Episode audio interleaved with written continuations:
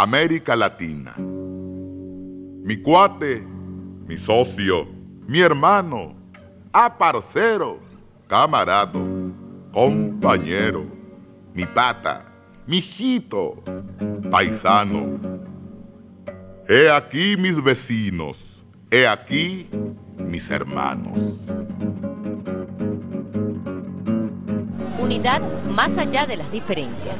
La esencia de la CELAC, la Comunidad Latinoamericana y del Caribe, que nacerá en Venezuela el 2 y 3 de diciembre, con un propósito claro, dibujarse para enfrentar desafíos y caminar juntos en la búsqueda de soluciones a problemas. Las mismas caras latinoamericanas de cualquier punto de América Latina. Indoblanquinegros, blanquinegrindios y negrindoblancos.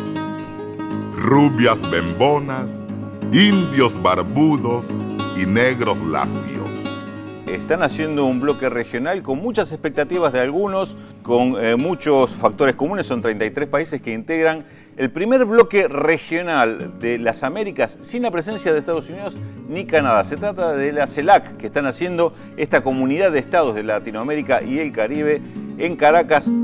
A continuación, palabras del comandante Hugo Chávez, presidente de la República Bolivariana de Venezuela, país anfitrión de la cumbre CELAC. Somos el sur, y aquí estamos, el sur, la América Latino-Caribeña. Cristina Fernández, mujer patriota, presidenta argentina, Evo Morales, presidente, Dilma Rousseff, presidenta, Raúl Castro, presidente, Rafael Correa, presidente, Álvaro Colón, presidente, Guatemala. Y está con nosotros también el presidente electo de Guatemala, Otto Pérez Molina. Bienvenido, presidente. Y Raúl Castro, el presidente comandante Raúl Castro están la mayoría de los presidentes y presidentas, los asesores más importantes acompañándolos, lo que demuestra que realmente se le está dando mucha importancia a esta cumbre. No es una cumbre más, porque muchos se preguntan qué importancia puede tener otra sigla, otra cumbre, tantas cumbres que se están haciendo. Me parece que estamos ante el nacimiento de algo realmente muy importante que con el tiempo efectivamente podremos ver si, esto se consolida o, o no. De un evento, el evento político de mayor importancia y de mayor potencial de trascendencia de todos los que han ocurrido en América nuestra en 100 años y más. El siglo XXI, dijo Perón, nos conseguirá o unidos o dominados. Bueno, llegamos al XXI desunidos, pero rápido hemos entrado en una dinámica unitaria para lograr ahora sí nuestra definitiva independencia. Todos se quejan. Ah, si en mi país no hubiese tanta política, Ah, si en mi país no hubiera gente paleolítica.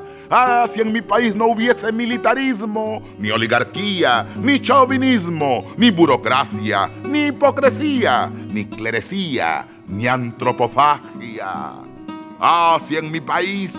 Solo unidos podremos lograrlo y el desarrollo, sea Bolívar poco antes de morir, con ciudadanos. Me ruborizo al decirlo la independencia es el único bien que hemos logrado después de 20 años de guerra revolucionaria a costa de todos los demás bienes de la patria. Pero ese único bien será el que nos permita, como una gran puerta abierta, ir reconquistando a lo largo del camino futuro todos los demás bienes para la patria. Independencia o nada, le decían otra carta a Santander. Independencia y todo. Este es el siglo nuestro. No lo perdamos.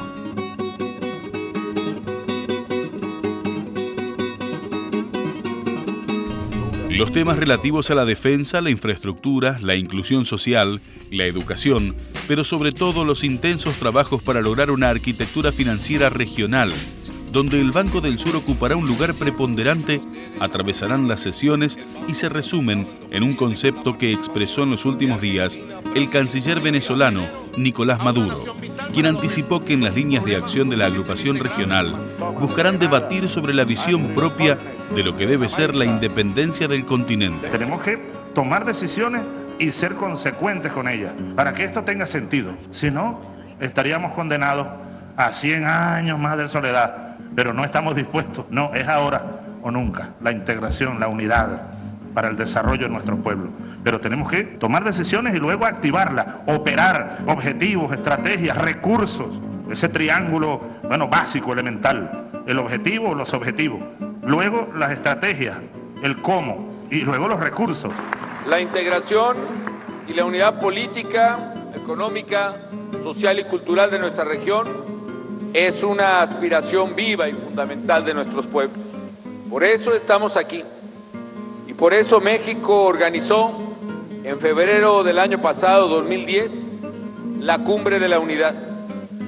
En ella propusimos hacer converger nuestros mecanismos de diálogo político y cooperación regionales en uno solo. Fundamos así, en aquel febrero inolvidable de 2010, la esplendorosa Riviera Caribeña de los Mayas, la comunidad de estados latinoamericanos y caribeños. La cumbre de la Unidad de América Latina y el Caribe, y en particular su declaración, suscrita por todos los países allí asistentes, fueron el inicio de esta nueva etapa hacia la integración regional. Esta comunidad, pues, será el eje de la unión a la que aspiramos todos los habitantes, estoy seguro, de la América y el Caribe nuestro. Le doy la palabra entonces al presidente cubano, general de ejército, compañero, camarada Raúl Castro Ruz. Tenemos el privilegio de asistir a un acto fundacional de carácter trascendental. Con las decisiones que aquí adoptamos y el trabajo conjunto de los últimos tres años, reivindicamos más de dos siglos de luchas y esperanzas. Llegar tan lejos nos ha costado esfuerzo, pero también sangre y sacrificio. La comunidad de estados latinoamericanos y caribeños es nuestra obra más preciada. Simbólicamente consolida el concepto de una región unida y soberana, comprometida con un destino común. En términos estratégicos, nos brinda el instrumento político requerido para unar voluntades, respetar la diversidad, resolver diferencias, cooperar por el bien de nuestros pueblos y solidarizarnos los unos con los otros. Su éxito dependerá del carácter y la sabiduría de sus miembros, que somos las 33 naciones independientes situadas entre el río Bravo y la Patagonia. En la unidad en torno a la soberanía, el desarrollo y la equidad estará nuestra fuerza. Alguien pregunta de dónde soy. Yo no respondo lo siguiente. Nací cerca de Cusco, admiro a Puebla, me inspira el ron de las Antillas, canto con voz argentina. Creo en Santa Rosa de Lima y en los orishas de Bahía. Le doy la palabra al presidente ecuatoriano, nuestro amigo Rafael Correa. Necesitamos un nuevo sistema interamericano y aquí la CELAC puede jugar un rol histórico, fenomenal, enorme. Y particularmente un nuevo sistema de derechos humanos, sin el sesgo norteamericano, y que parta de la base de que no solamente el Estado es el que puede atentar contra los derechos humanos, sino cualquier poder, entre ellos el poder informativo. Estamos liberando a los esclavos en América Latina. Y como dice Ignacio Ramonet, el mejor perro guardián del status quo es la prensa. Debido a la información como negocio, la libertad de expresión ha sido reducida a una supuesta libertad de prensa, que sin ética ni profesionalismo ni adecuados controles sociales se reduce a su vez tan solo a la libertad de empresa. Son ellos los que deciden qué callar, qué decirnos, cómo decírnoslo. La libertad para ellos, no para las grandes mayorías, que seguimos esclavos de los que nos quieran decir o de lo que nos quieran callar. El tema de la prensa, uno de los ejes que eh, ya venía planteando Rafael Correa para presentar ante este plenario de presidentes de esta flamante CELAC. Yo no coloreé mi continente, ni pinté verde a Brasil, amarillo Perú, roja Bolivia. Yo no tracé líneas territoriales separando al hermano del hermano. Le doy la palabra, tengo el gran gusto, a la presidenta argentina, Cristina Fernández de Kirchner. La primera alianza que hubo en el continente fue Mercosur, luego fue la UNASUR y ahora la CELAC. Es como un anillo pequeño que se va abriendo en grandes círculos. Yo creo que debemos también encontrar mecanismos muy ágiles en materia de comercio, de administración de comercio, de alianzas entre los distintos países que hoy integramos la CELAC. Somos 598 millones de personas, casi 600 millones de usuarios y consumidores. Un mercado apetecible, que debemos ser, además de apetecibles, lo suficientemente inteligentes para que no se repita la vieja historia de el despojo y de los procesos truncos. Debemos aprender de la historia para no repetir viejos errores. Estamos ante una gran oportunidad y creo que sería bueno no desaprovecharla.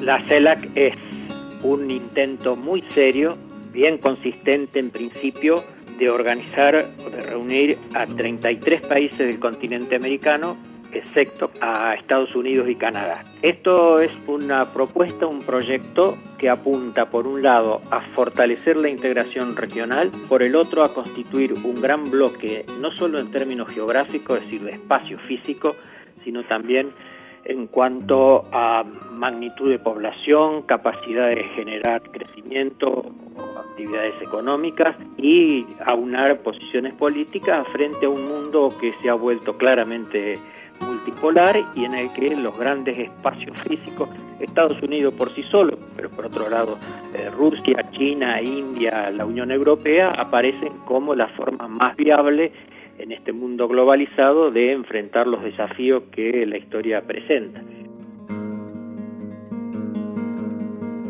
Respeto, igualdad, libertad verdadera.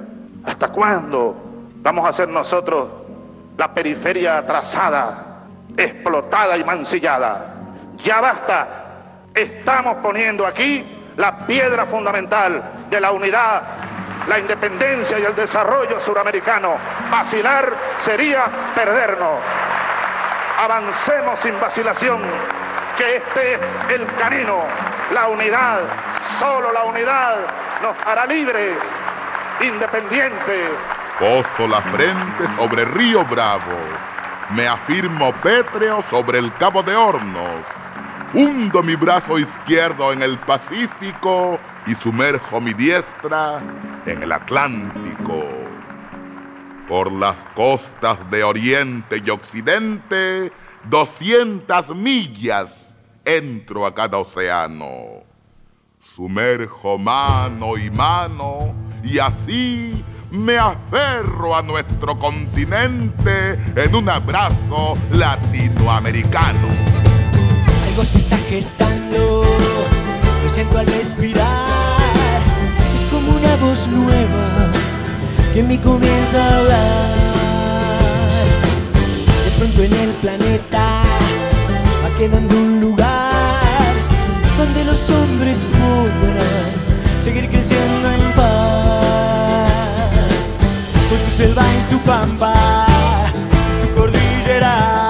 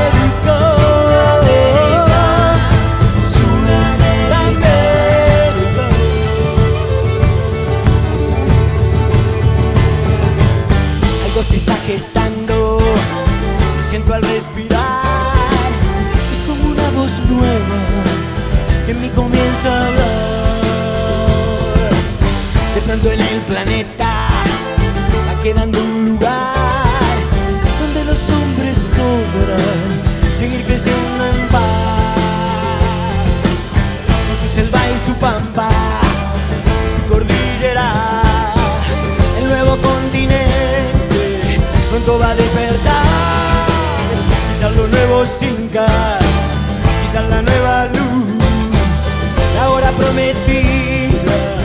pronto va a comenzar.